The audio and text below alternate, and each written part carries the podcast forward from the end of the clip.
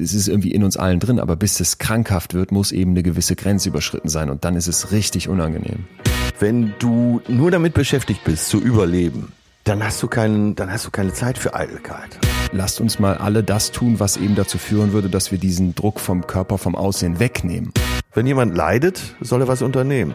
Du hast so ein sehr grandioses Gefühl der eigenen Wichtigkeit. Wenn jemand so narzisstisch wird, dass er einfach der Schönste auf dem Marktplatz sein will, dann wird's ja übersteigert, oder? Betreutes Fühlen. Der Podcast mit Atze Schröder und Leon Windscheid.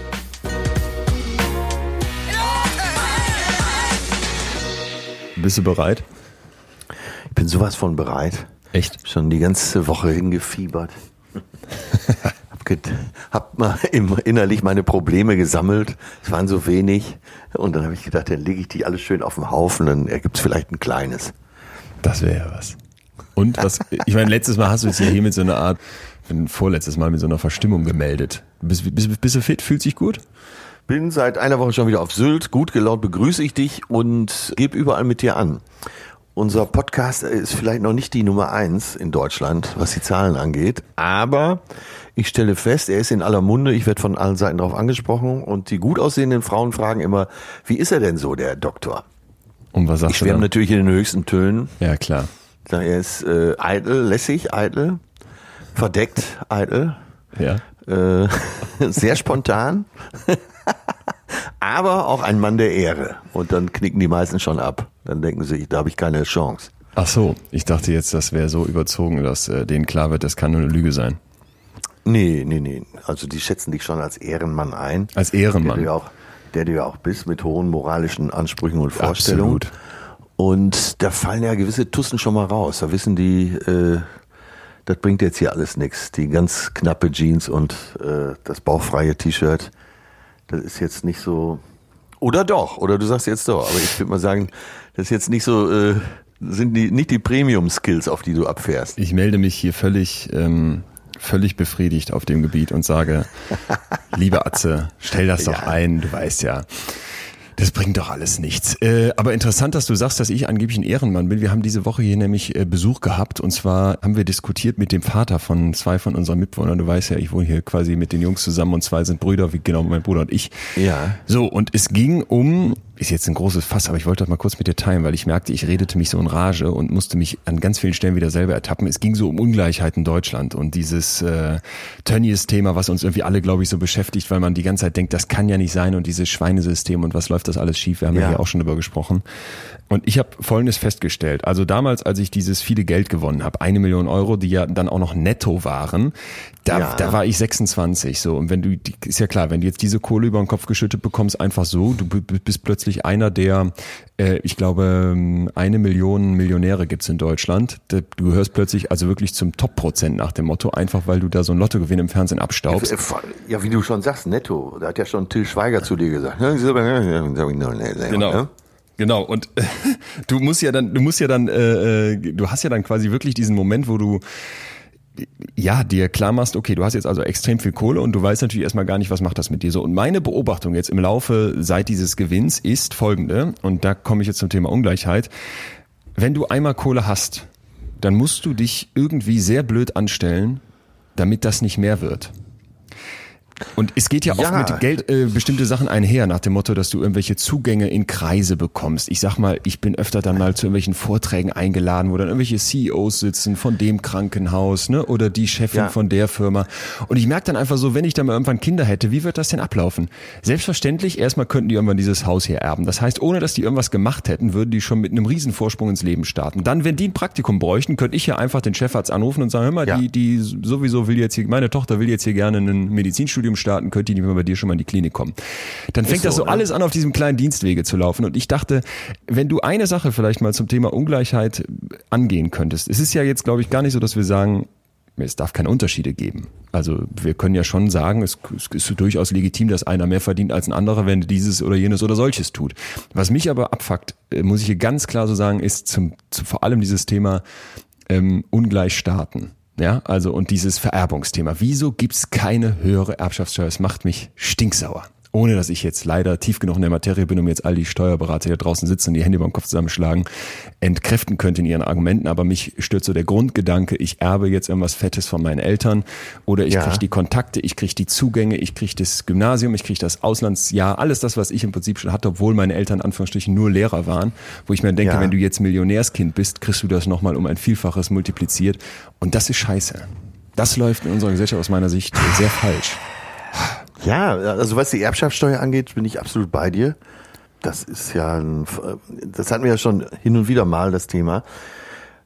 Andererseits, ich nehme jetzt einfach mal eine Gegenposition ein. Man will ja auch debattieren über so ein Thema. Ich habe letzte Woche im Spiegel ein langes Interview gelesen mit einem der Top-Berater von Trump, der mit dafür gesorgt hat, dass er die Wahl gewonnen hat, der äh, rechts in der Tea Party ist, also ein sehr rechter Republikaner. Äh, dessen Eltern waren sehr sozial eingestellt und waren, glaube ich, beide auch Sozialarbeiter, haben sich abgestrampelt. Und er hat als Kind immer schon gedacht und als Jugendlicher, Mensch, äh, das bringt alles nichts hier. ne? Er hat gesehen, wie die Eltern sich oft vergeblich bemühen.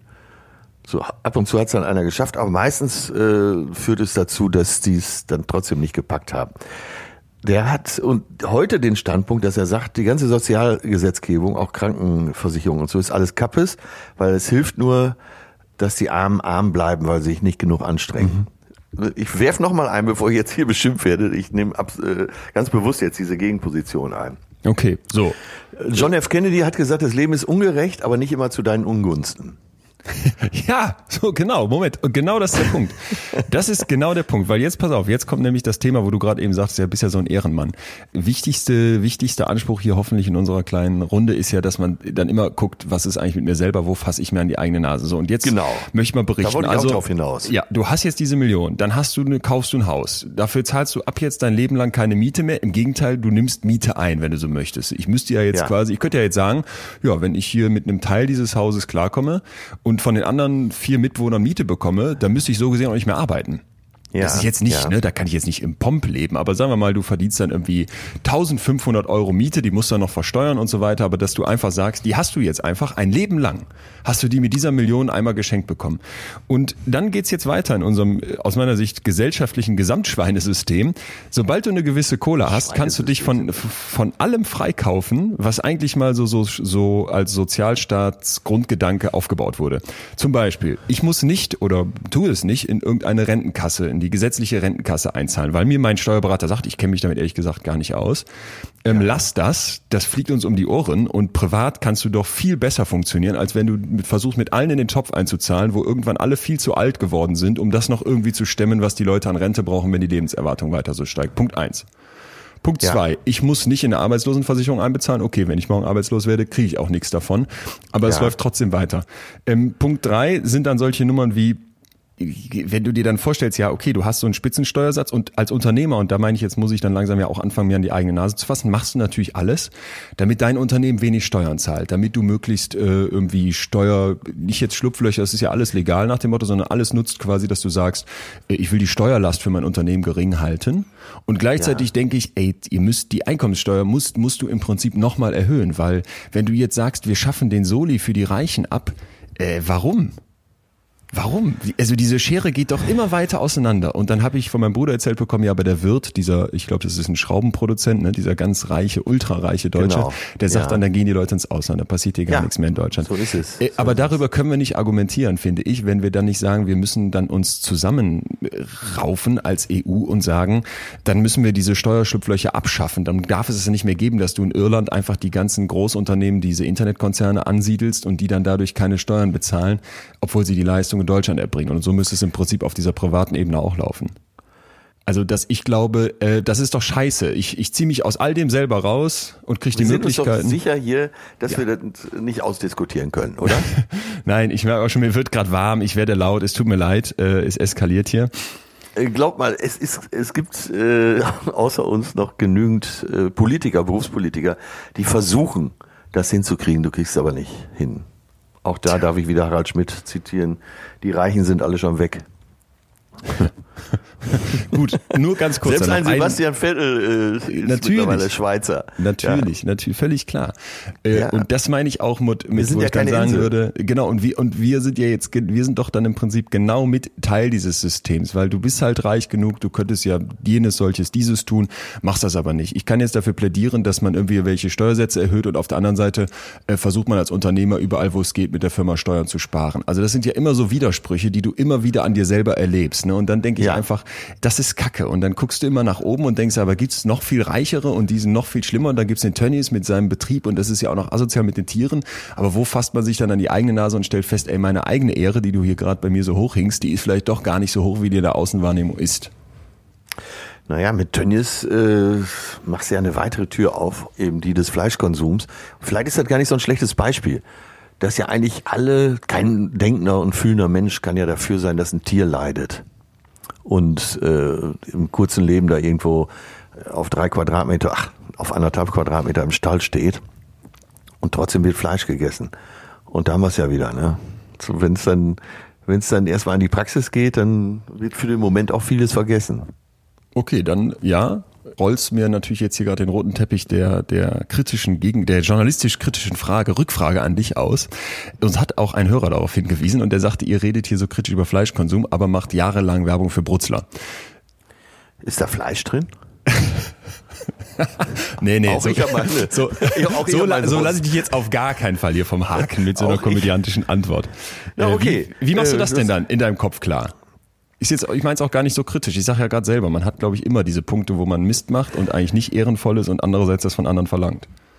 Äh, ich will mich jetzt nicht besser darstellen, als ich bin, aber äh, mit dem Geld habe ich Sinnvolles angestellt und äh, also ganz salopp gesagt, für jede Bratwurst, für jeden Brutzler macht in Ghana einer Abitur. Ah. Jetzt seid Okay. ihr alle so richtig in der mo- moralischen Bredouille. Jetzt kann ich nichts, Äh, mehr, kann ich nichts ja. mehr dagegen sagen. Äh, ich wüsste noch viele Antworten. Äh, Joseph Beuys, äh, also der große Künstler, hätte jetzt gesagt, besser, ich nehme denen das Geld weg, als dass sie da noch mehr Unheil mit anrichten. Und äh, ja, zu allem und so ganz link könnte ich jetzt sagen, ja, ich habe ja damit aufgehört. Ja, ja, naja. Äh, nein, aber wir hatten ja schon mal das Thema Verschwörungstheorie. Ja. Und äh, jetzt sind wir genau wieder an dem Punkt, eben auch bei deiner Gerechtigkeitsdiskussion. Äh, man will immer einfache Antworten, aber es gibt keine. Das so komplexe natürlich. Themen gibt Äh, es das einfach keine natürlich. einfachen Antworten. Ich hau jetzt hier auch mit der Hand auf den Tisch in bester Stammtischmanier und weiß ja im Zweifel auch, was du gen- genau gesagt hast. Wenn du jetzt als Olaf Scholz losziehst und versuchst, eine Finanztransaktionssteuer einzuführen oder du versuchst, diese Steueroasen in der EU äh, platt zu machen, das, Ja. das, so läuft so läuft Politik nicht, so läuft Diplomatie nicht. Und deswegen ähm, und nochmal, das ist mir aber auch besonders wichtig, bevor das irgendwie falsch rüberkommt. Darauf wollte ich ja eigentlich hinaus.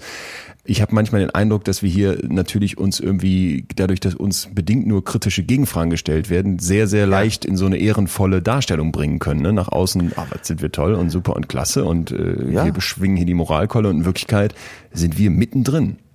Ja, auch wir sind durch die Gegend geflogen und werden wahrscheinlich schon wieder fliegen, wenn es geht. Äh, Und sind wir auch mittendrin. Äh, Noch ganz kurz eben zu Olaf Scholz, das ist vielleicht ein ganz gutes Beispiel. Der ist irgendwann mal als Jugendlicher in die SPD eingetreten. Bei den Jusos wahrscheinlich. Und äh, vermute mal, deswegen hatte er hehre Absichten und wollte als junger Politiker die Welt verändern. Und ich glaube, dieses Gerechtigkeitsherz schlägt immer noch in ihm. Und der ist aber jetzt genau, was du eben gerade beschrieben hast, in diesem Machtgefüge, wo man eben nur an kleinen Stellschrauben die Richtung so ein bisschen ändern kann. Politik ist klein, klein. Es nervt wahrscheinlich zu scheiße, aber es geht nicht anders. Ich glaube, mich wird's fertig machen. Ja, mich auch. Wahnsinn. So, wie geht's dir denn heute Morgen? Äh, mir geht's, ich bin tiefenentspannt, denn ich, also ähm, ich war bei einer Thai-Massage. Das hatte ich geschenkt bekommen. Klingt schon so ein bisschen nach Oliver Polak. äh, nein, also kein, ich habe ich mir nicht ausgesucht. Ich bin da hingegangen und war natürlich voll der Vorfreude, kam dort rein. Da war also so eine Art äh, ja, wie so fünf, sechs so Verschläge nebeneinander, einfach aus Dachlatten nach dem Motto zusammengezimmert und dann hingen da so Vorhänge. Und dann ging ich dort rein und die, die, ähm, ja, ist ja dann wahrscheinlich eine Thailänderin, wenn es eine Thai-Massage ist, die führte mich quasi in diese Kabine und die konnte sehr eingeschränkt Deutsch, würde ich sagen, und nickte Ja. mir dann quasi nur so zu. Man sollte auch leise sein, weil links und rechts in anderen Verschlägen wurden ja andere Leute massiert. und ging dann wieder raus. Und dann stand ich da so ein bisschen wie Hein Blöd, weil ich wusste überhaupt nicht, was zu tun ist.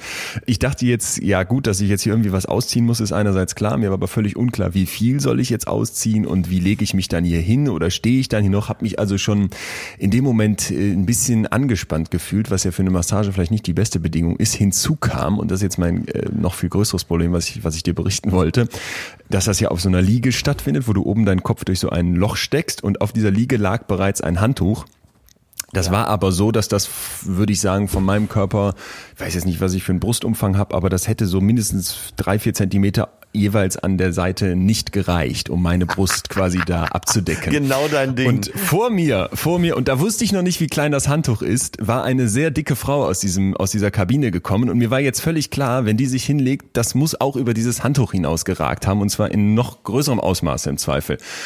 Und jetzt stand ich also da, wusste nicht, wie ziehst du dich an, wie ziehst du dich aus und hatte im Kopf, dass ich gleich auf diese Liege muss, wo schon zig Leute lagen auf einem viel zu kleinen Handtuch und war etwas, äh, ja, wie soll ich sagen, äh, in mir stieg das sogenannte Arousal, die Anspannung. Oh Gott. Ja. Beste Voraussetzung, oder? Beste Sag mal, du hast gerade von Verschlägen gesprochen. War das nur so durch Tücher ja, genau. abgeteilt? Genau. Durch Tücher. Oh Gott, ich glaube, ja. da wäre ich direkt wieder rausgegangen. So was kann ich nicht. Nee, war, es muss, ich muss auch sagen, es war dann total gut, diese Massage als solche, weil ich war wirklich äh, verspannt noch und nöcher hier vom ganzen Sitzen und Schreiben. Aber äh, so richtig entspannt Atmosphäre. Weil natürlich auch dann links und rechts irgendwelche Leute oh, und mm, und oh, das hörst ja alles durch die Tücher. Ja. Ich hatte noch die Frau im Kopf, hatte meine Brustwarzen im Kopf, die links und rechts jetzt auf ja. diesem auf dieser Liege lagen ja auch eine Körperöffnung darstellen, sprich, da kann ja jetzt ja irgendwas reinkommen, Bazillenhaftes. Ähm. Hattest du denn den Eindruck, dass das alles legal war? Äh, sehr, sehr unsicher. Nein, die waren, also jetzt äh, Lob für die, für die Frau, die das gemacht hat, das war wirklich, äh, ich hatte, ich dachte nachher, boah, wenn du jetzt den ganzen Tag das machen müsstest, ist ja körperlich wirklich hoch anstrengend und war trotzdem ähm, sehr fürsorglich, sag ich jetzt mal und angenehm ja. auch irgendwie. Und ich hatte auch das, das Gefühl, dass das alles legal stattfand. Na Gott ja. sei Dank, aber du bist ja Millionär, lass sie doch demnächst zu dir nach Hause kommen. Äh, genau, um das Schweinesystem noch ein bisschen anzuschieben. Äh, selbstverständlich. Was äh, ist denn dein Gefühl? Wie geht's dir? Äh, ich bin so richtig im Urlaubsmodus, ah. hab äh, die ganze Region meines Gehirns abgeschaltet und genieße einfach die Sonne, Strand und Meer. Wunderbar, ja. Ist jetzt seit ist, März, ne? Machst du? Im Prinzip ja. ja. Äh, Gott sei Dank kann man ja seinen Computer und Mikro überall mit hinnehmen. Deshalb kann ich ja mit dir weiter arbeiten, wenn wir es Arbeit nennen wollen. Aber nee, mein, ich bin tief entspannt, äh, schaue glücklich in die Welt, bin allerdings eben am Spiegel vorbeigekommen. Ja. Und morgens bin ich, ich muss es zugeben, ich bin morgens nicht vorzeigbar. Ich bin der Gesellschaft nicht zuzumuten. Ich bin abends, wenn die Sonne untergeht, wunderschön, aber so, sagen wir mal, bis drei Uhr nachmittags eine optische Zumutung. Wie äußert sich das? Also du siehst dann zerknautscht aus oder? Zerknautscht, äh, rote Augen. Vor allen Dingen, wenn ich gar nicht getrunken habe, dann sehe ich so besonders fertig aus. Ich werde dann auch schon mal äh, gefragt, geht's, geht's Ihnen gut und so. Das sollte die, also wenn du schlimmer aussiehst, wenn du nicht trinkst, als wenn du trinkst, das ist eigentlich so ein ganz klassisches Anzeichen von Entzug. Da würde ich wirklich sagen, mach dir bitte Gedanken, mein Lieber. Obwohl, ich habe irgendwie, äh, geht's Ihnen nicht gut? Nein, äh, ich werde natürlich durchweg geduzt, egal wohin ich komme.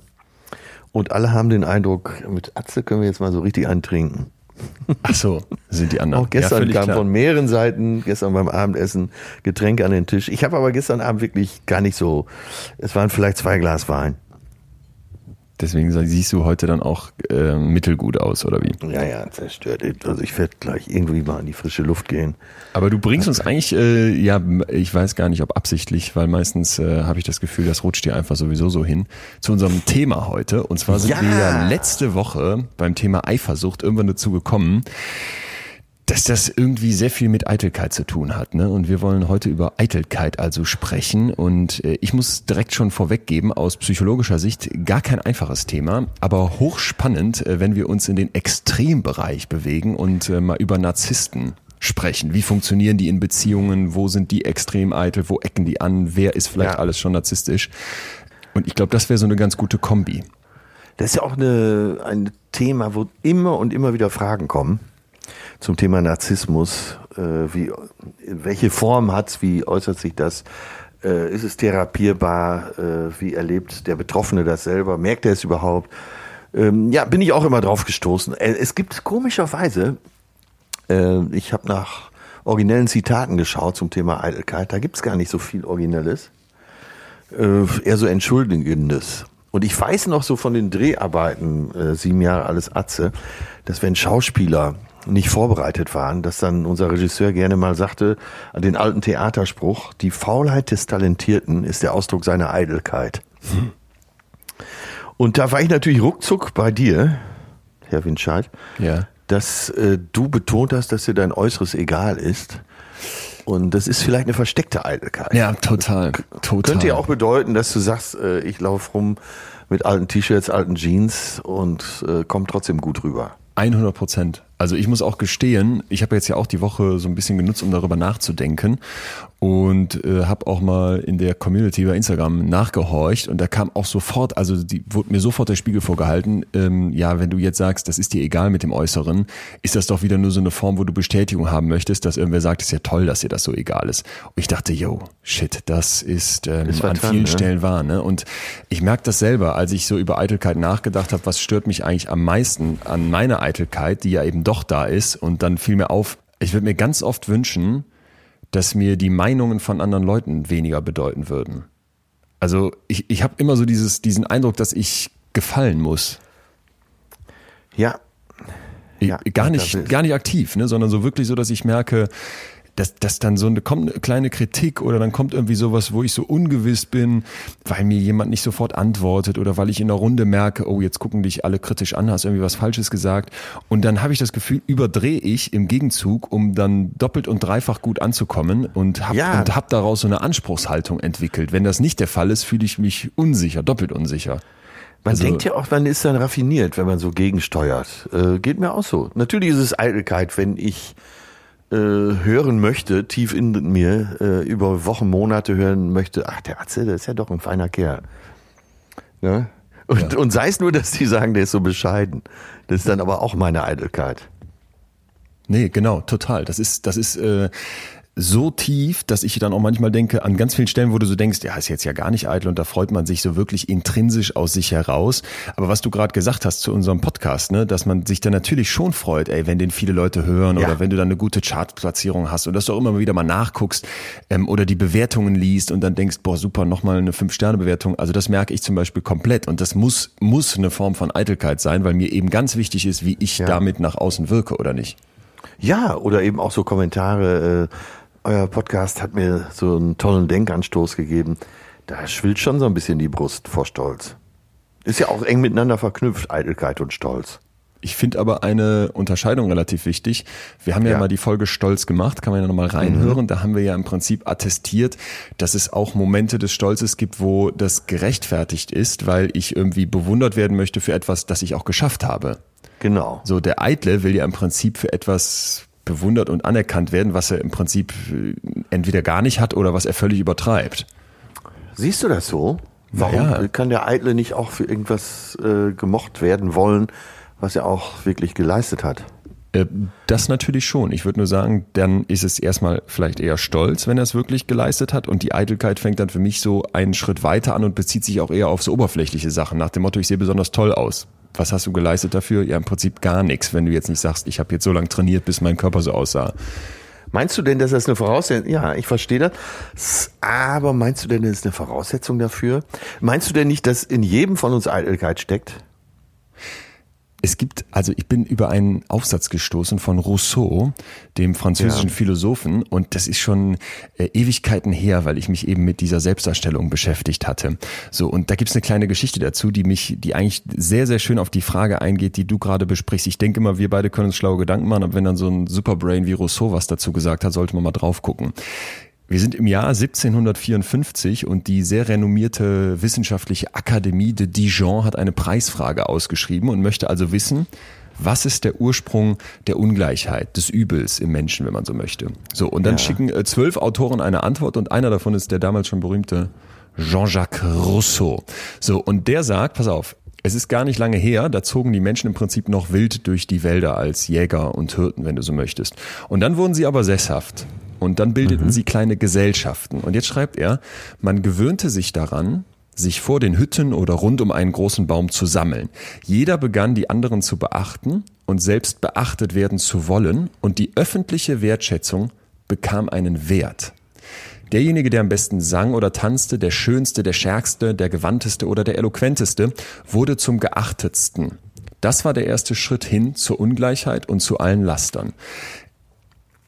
Und das, also das halte bei mir nach und vor, vor allem zur Einsatz. Die öffentliche Wertschätzung bekam einen Wert. Und Rousseaus Idee ist also, wenn wir einfach rumlaufen, ne, also in so einer urzeitlichen Form, dann passiert im Prinzip das nicht, dass ich mich über Äußerlichkeiten definieren muss, aber in dem Moment, wo ich eine Gesellschaft bilde, entsteht in mir dieser Druck, gefallen zu wollen. Und der unterscheidet zwei ähm, Formen von Liebe, die wir dazu, glaube ich, kennen sollten. Einmal eine gesunde Selbstliebe, das ist die Amour de soi, so auf Französisch, die Amour aus mir selbst heraus. Das ist quasi, solange ich ein Dach über dem Kopf habe und jetzt unversehrt bin, spricht eigentlich nichts dagegen, dass ich mich so weit mag. Und dann ja. gibt's das andere, die Amour propre, übersetzt Eigenliebe ungefähr. Und damit ist gemeint so ein unnatürliches, egoistisches Gefühl, das eigentlich aus dem Vergleich mit anderen entsteht und dass ich mich ah, okay, wie, dass ich mir die die Liebe zu eigen mache, wenn du so möchtest, ne? Ich muss die aus anderen ziehen und entfremde mich dadurch von meinem Selbst. Und das fand ich eigentlich einen, einen sehr sehr wertvollen Gedanken, um zu fragen, steckt Eitelkeit in uns drin? Ich glaube von der Natur aus her eher nicht wäre jetzt mein Gefühl, aber sobald wir anfangen in Gesellschaften zusammenzukommen, scheint das etwas sehr Natürliches zu sein, weil Rousseau hier vor über 300 Jahren nach dem Motto oder vor ungefähr 300 Jahren ne, äh, kritisiert das im Prinzip schon.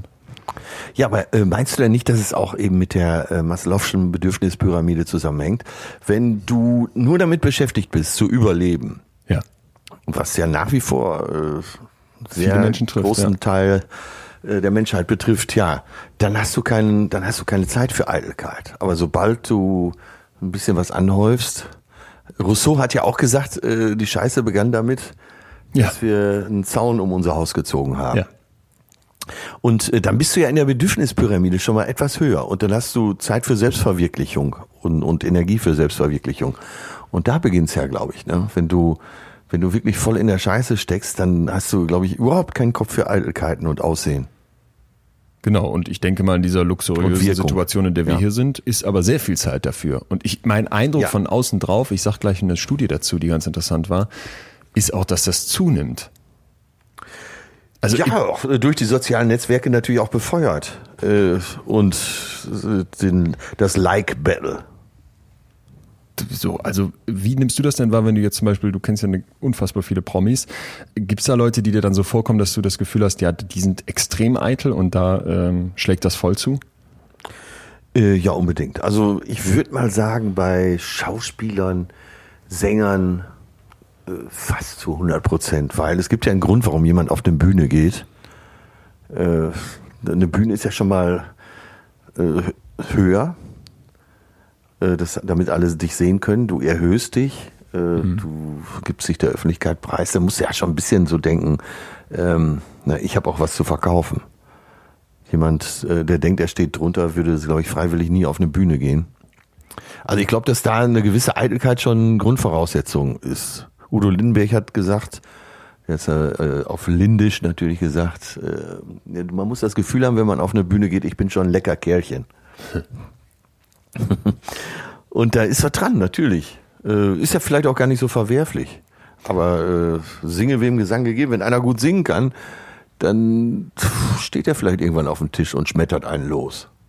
Ja, das wäre jetzt halt die Frage. Wo ist es dann vielleicht auch gut, Eitelkeit zu haben oder wo ist das gerechtfertigt? So nach dem Motto, wenn ich jetzt gar nicht eitel bin, dann würde ich halt nicht um 15 Uhr sagen an deiner Stelle, ich muss jetzt mal gucken, dass ich hier ähm, gesellschaftstauglich werde und rauskomme, sondern ich lasse mich so verloddern. Ja, du hast ja eben das äh, Ressource äh, Gesellschaft, ja. die Ressource Gesellschaftstheorie gebracht.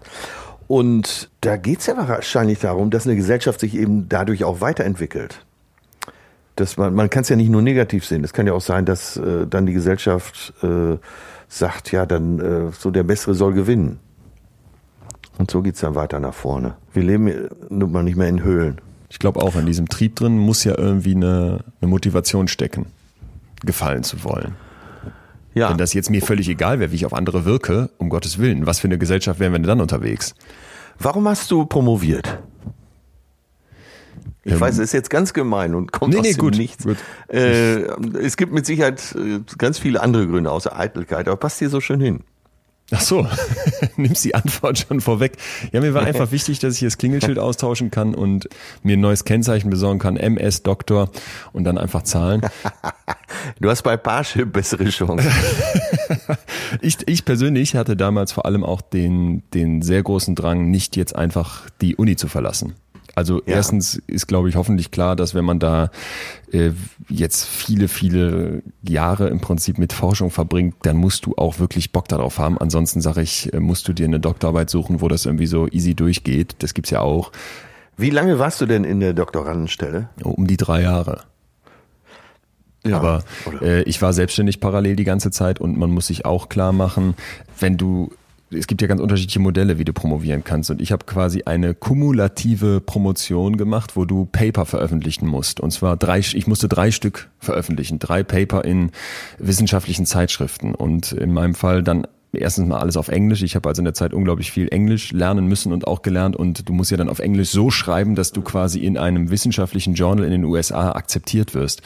Das ist eine Plackerei, das ist Maloche. Ich bin in so viele Sackgassen gelaufen ähm, und habe das aber trotzdem als eine unglaublich wertvolle Zeit empfunden. So, aber natürlich ja. äh, hat auch es hat auch übrigens eine Hörerin geschrieben, äh, ja ja hier Leon von wegen auf uneitel tun und dann aber im Podcast den Doktortitel raushängen lassen. Ich hatte eigentlich gehofft, dass ich das gar nicht so mache, aber ich nee, bin gerne bereit zu denken, doch vielleicht ja schon ein bisschen. Und natürlich ist das auch sehr sehr schick, so einen Titel zu haben, außer Frage.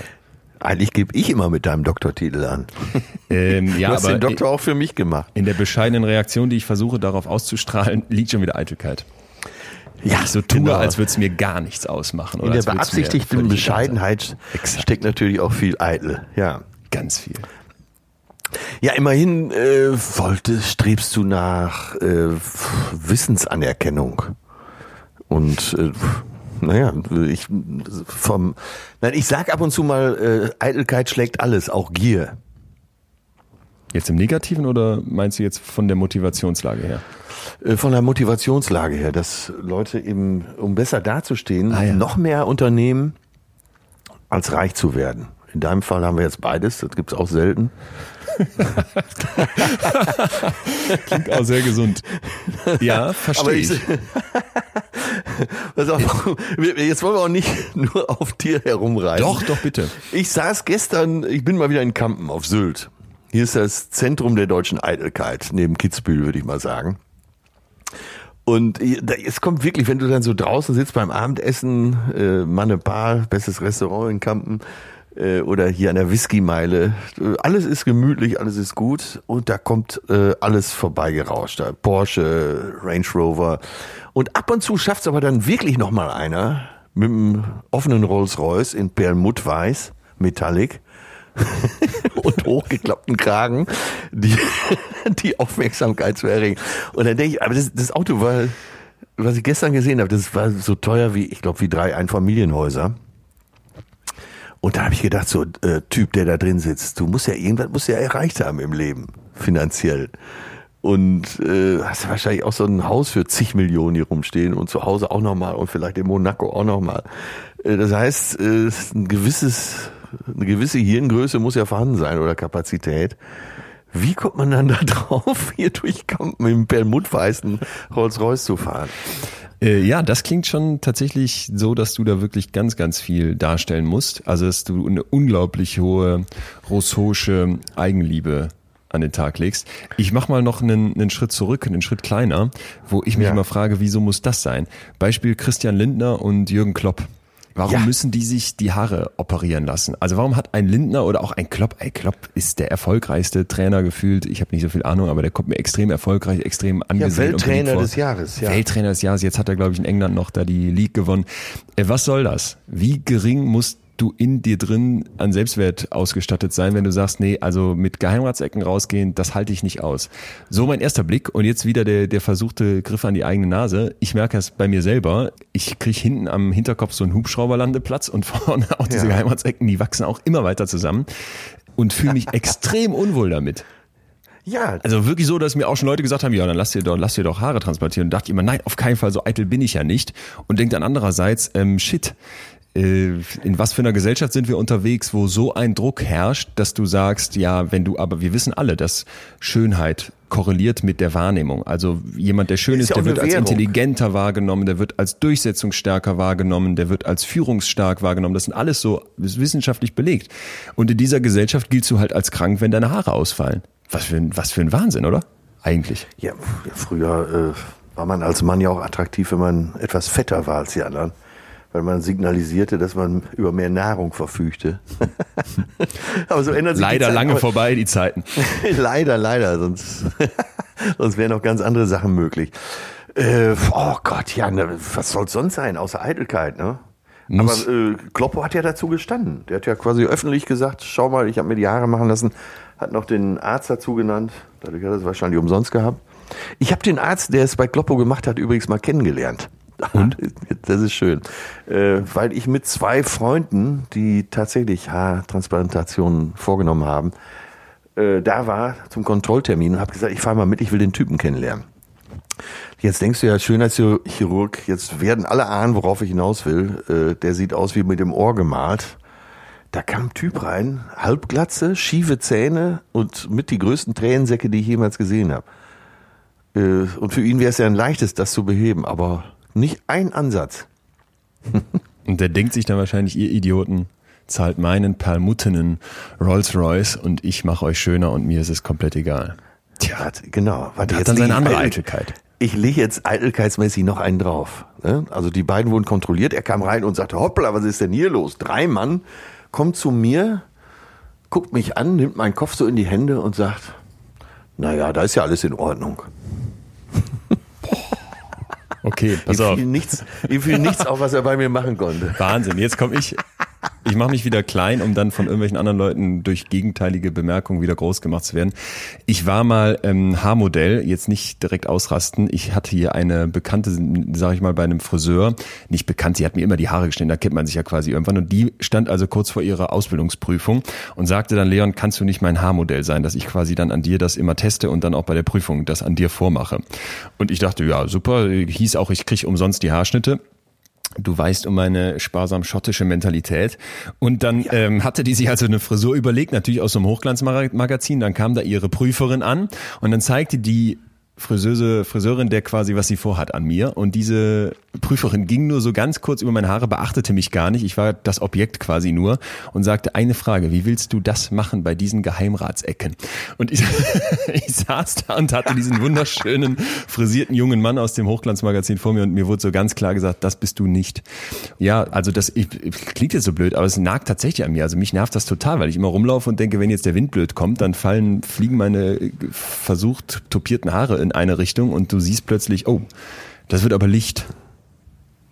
Ja, du hast ja wenigstens die Möglichkeit, das durch diesen perlmuttfarbenen Rolls-Royce auszugleichen irgendwann. Ich ja. finde übrigens ganz wichtig an der Stelle mal, dass man vielleicht auch mal sagt, ist das denn ist das denn überhaupt eine gute Bewegung, dass du jetzt bei den Männern nach dem Motto so eine Gleichstellung hast? Und zwar hat mir hier eine Hörerin geschrieben, kenne wenige ja. Männer, die Concealer benutzen und finde auch, das sollte mal langsam normalisiert werden. Jeder wie er will. Und als ich das las, äh, gingen in mir die Body Positivity Alarmglocken an, die ich so habe zum Thema Eitelkeit.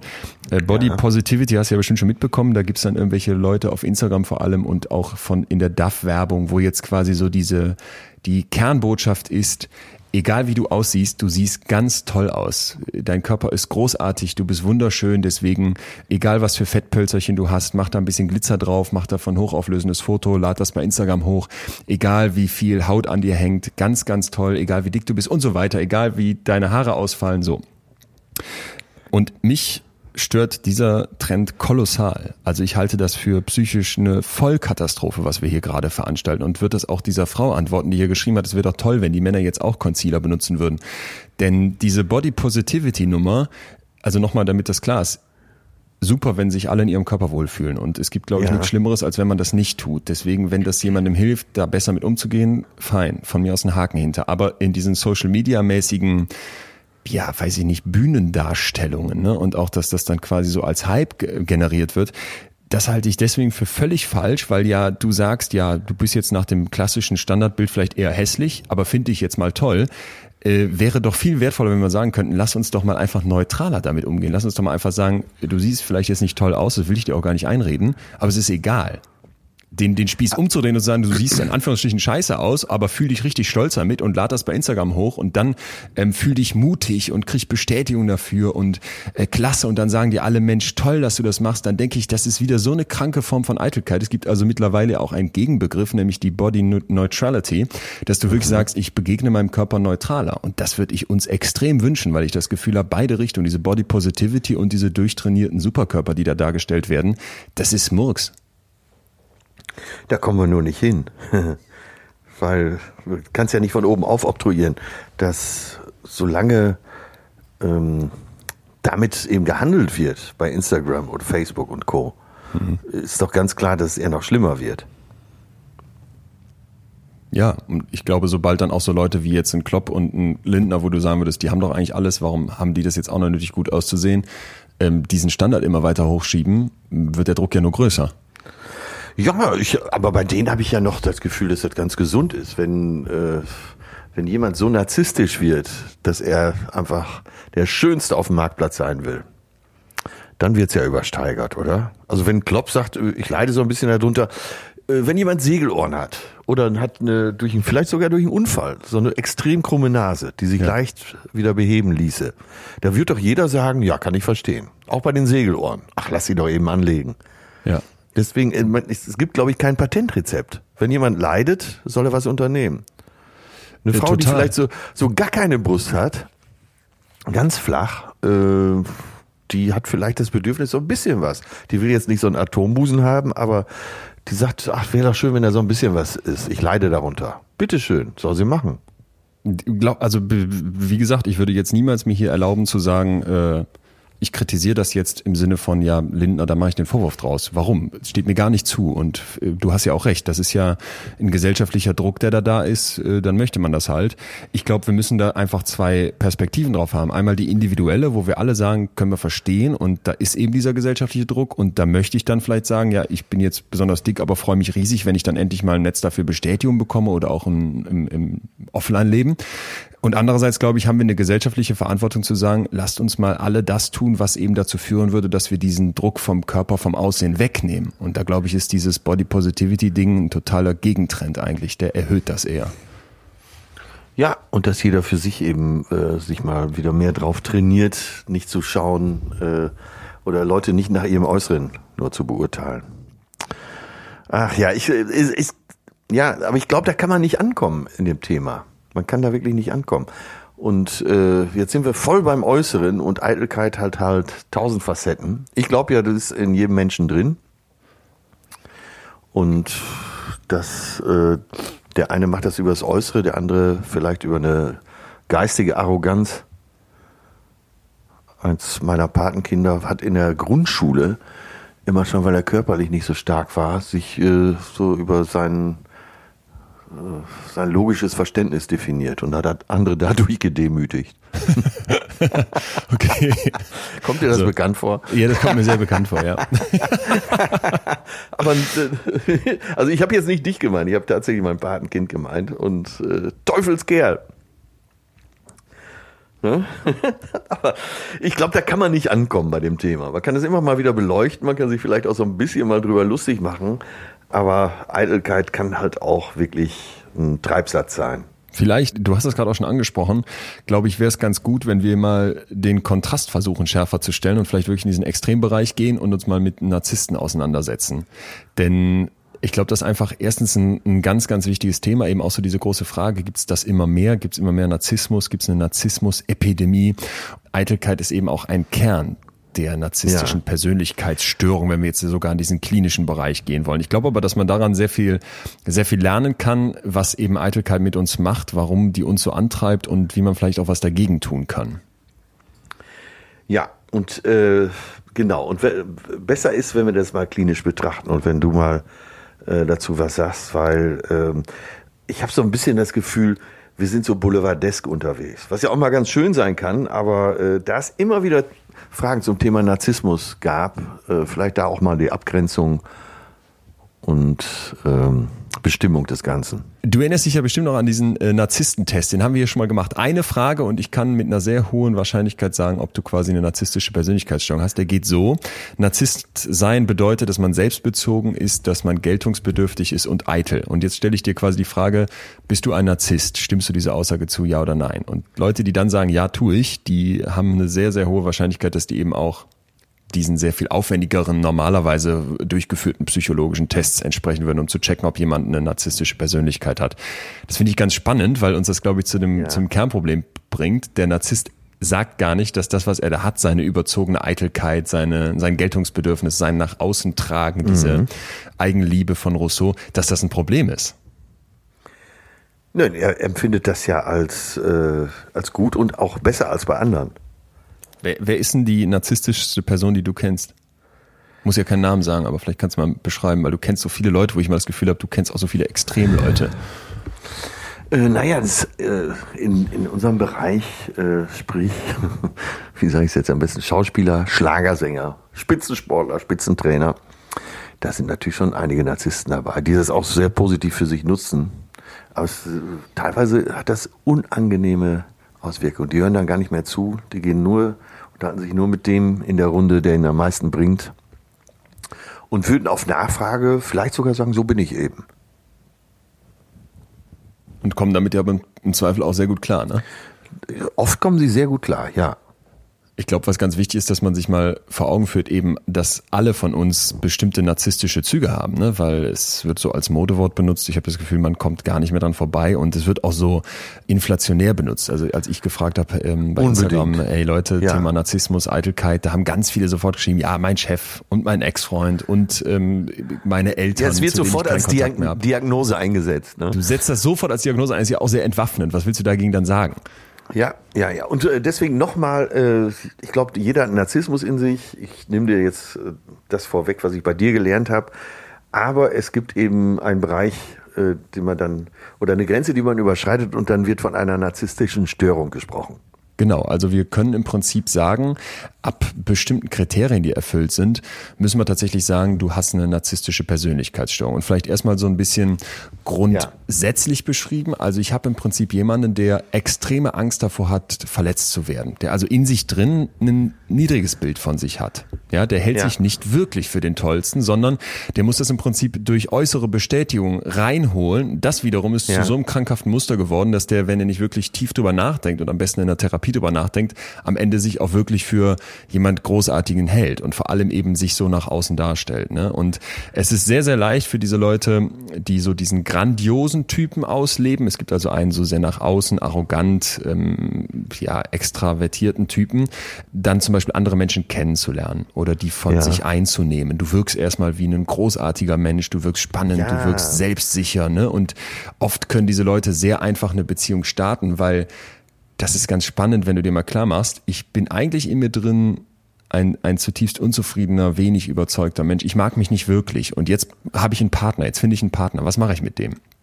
Ich mache den zum tollsten Menschen der Welt, denn der gehört ja zu mir und ich will ja auch selber der tollste Mensch der Welt sein. Das heißt, ich stelle den quasi auf so einen Sockel wie eine Statue, bete den an, bring Blumen mit, mache ein Feuerwerk, tu alles für den. Und sobald ich dann merke, ich habe den jetzt in meinen Fängen im Prinzip, darum geht's, bricht das wieder weg. Ja, und sobald du den hast, sobald du Macht über ihn hast, dann äh, willst du die natürlich auch behalten und erniedrigst ihn oft. Naja, da bin ich, glaube ich, auch der Falsche, der da was zu sagen kann. Wieso? Äh, weil, äh, weil das Thema so komplex ist und äh, also so klinisch, wie du das behandelst, ist es, ja. glaube ich, auch richtig weil eben die Grenzen so verschwimmen und äh, Narzissten eben auch so faszinierend sein können, genauso wie Psychopathen. Und da hat man, glaube ich, nur eine Chance, eben wissenschaftlich daran zu gehen. Vielleicht können wir mal die ähm, Kriterien durchgehen, die du wirklich quasi offiziell erfüllt haben musst, um diese Diagnose zu bekommen. Weil da gibt's ja eben ganz viele Leute, die draußen rumlaufen und sehr schnell sagen, der ist ein Narzisst und das, das glaube ich auch ganz sicher und der hat auch die Störung. Ähm, wir können es ja wirklich mal ein bisschen wissenschaftlich machen. Also es gibt äh, fünf Kriterien, die erfüllt sein müssen, fünf Stück aus folgender Liste. Erstens, du hast so ein sehr grandioses Gefühl der eigenen Wichtigkeit. Also ich bin der Tollste und ganz, ganz VIP-mäßig. Zweitens, du bist sehr stark eingenommen von so Fantasien deines Erfolgs, der Macht, der Schönheit, ne? da ist wieder diese Eitelkeit. Drittens, du glaubst, dass du besonders und einzigartig bist. Also ich ja. darf hier ganz nach vorne in der Schlange. Ich muss mich hier im Meeting nicht zurückhalten, weil ich bin ja so besonders, dass meine Meinung hier als allererstes zählt. Dann ja. viertens, du verlangst nach übermäßiger Bewunderung. Ne? Mir fehlt im Prinzip in mir drinne etwas, also muss ich mir das von außen holen. Fünftens, du legst ein Anspruchdenken an den Tag. Da sind wir bei diesen Beziehungen. Ne? Ich erwarte, dass mir mein Partner dann auch äh, klar macht, du bist ganz toll, du bist ganz groß. Zwar habe ich den am Anfang hofiert, aber eigentlich ja. will ich doch nur die Bestätigung. Ja, genau, immer, immer wieder. Ähm, sechstens ist in zwischenmenschlichen Beziehungen ausbeuterisch. Ist, glaube ich, klar. Siebtens zeigt einen Mangel an Empathie. Das finde ich nochmal sehr zentral. Also dass ich quasi ja, ne? gar nicht Lust habe, mich in jemand anderen reinzuversetzen oder den ja, anderen zu erkennen, ne, weil ich extrem mit mir selbst beschäftigt bin und es ist mir auch egal, was die anderen denken. Achtens ist häufig neidisch. Ne, äh, ist glaube ich auch klar. Du vergleichst dich die ganze Zeit und willst eigentlich immer der Beste sein, wenn dann jemand mehr hat, einen dickeren Rolls-Royce fährt. Das ist sehr unangenehm. Und das letzte zeigt arrogante und überhebliche Verhaltensweisen. So und was hier dann interessant ist, finde ich, dass ähm, mittlerweile in der Wissenschaft sehr viel diskutiert wird, ob wir dabei aber nicht übersehen, dass es eben auch den mehr so nach innen gewandten, eben den nicht grandios nach außen tragenden Narzissten gibt und äh, dass du daran halt ja. merken kannst, ey, Moment mal, das ist eben nicht nur dieses nach außen darstellen, sondern wenn dein Selbstwert in dir drin fehlt, dann kannst du dich auch ganz klein machen. Also wenn du zum Beispiel sagst, ich bin die absolut hässlichste Frau der Welt, ja dann ist das ein Kleinmachen und gleichzeitig trotzdem Grandiosität. Ich mache mich ja zur ja, Nummer eins, ja. nur im Negativen. Und äh, aber das ist ja dann so versteckt, dass das nur der oder die Betroffene selber sagen kann, oder? Ja, Vorsicht. Also im Prinzip merkst du ja, dass diese Leute nicht klarkommen. Das ist ja auch ein Kernproblem. Also das Anecken ja. mit anderen. Du bist am Anfang toll und einnehmend, aber wenn man dich wirklich kennenlernt, merkt man, ach du Schande, mit dem halte ich es ja kaum aus.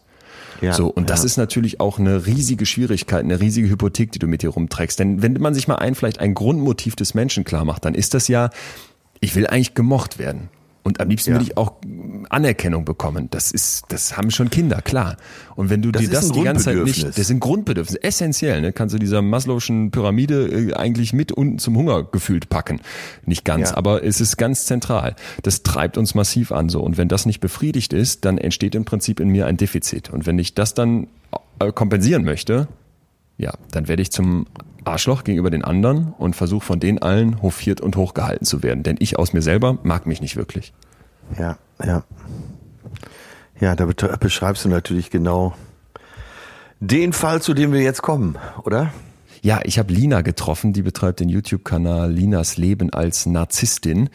Die hat mir ihre Geschichte erzählt und es war hochspannend zu begreifen, was ist da bei ihr schiefgelaufen, um zur Narzisstin zu werden und auch welche Form von Narzissmus hat sie eigentlich. Ja, ich bin gespannt. Äh, du hast mir ja vorher gesagt, dass du mit ihr sprechen wirst. Äh, ja, ich habe die Lauscher komplett auf Empfang.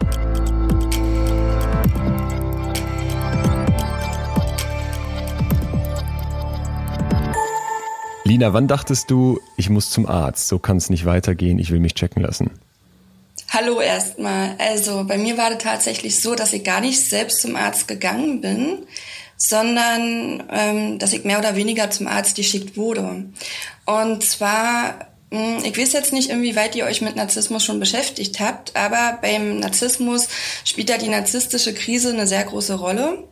Und die narzisstische Krise, die macht sich insofern so bemerkbar, dass man halt jemanden verliert, wo man sich emotional dran gebunden hat. Was für uns ja Narzissten eine Seltenheit ist. Ja. Und bei mir war das so, dass ich meine Liebe verloren habe, war mit ihm vier Jahre zusammen, ist ein Kind entstanden.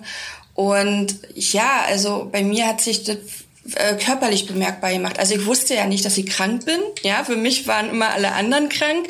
Für mich hatten die anderen immer eine Störung. Ich für mich war gesund. Ja.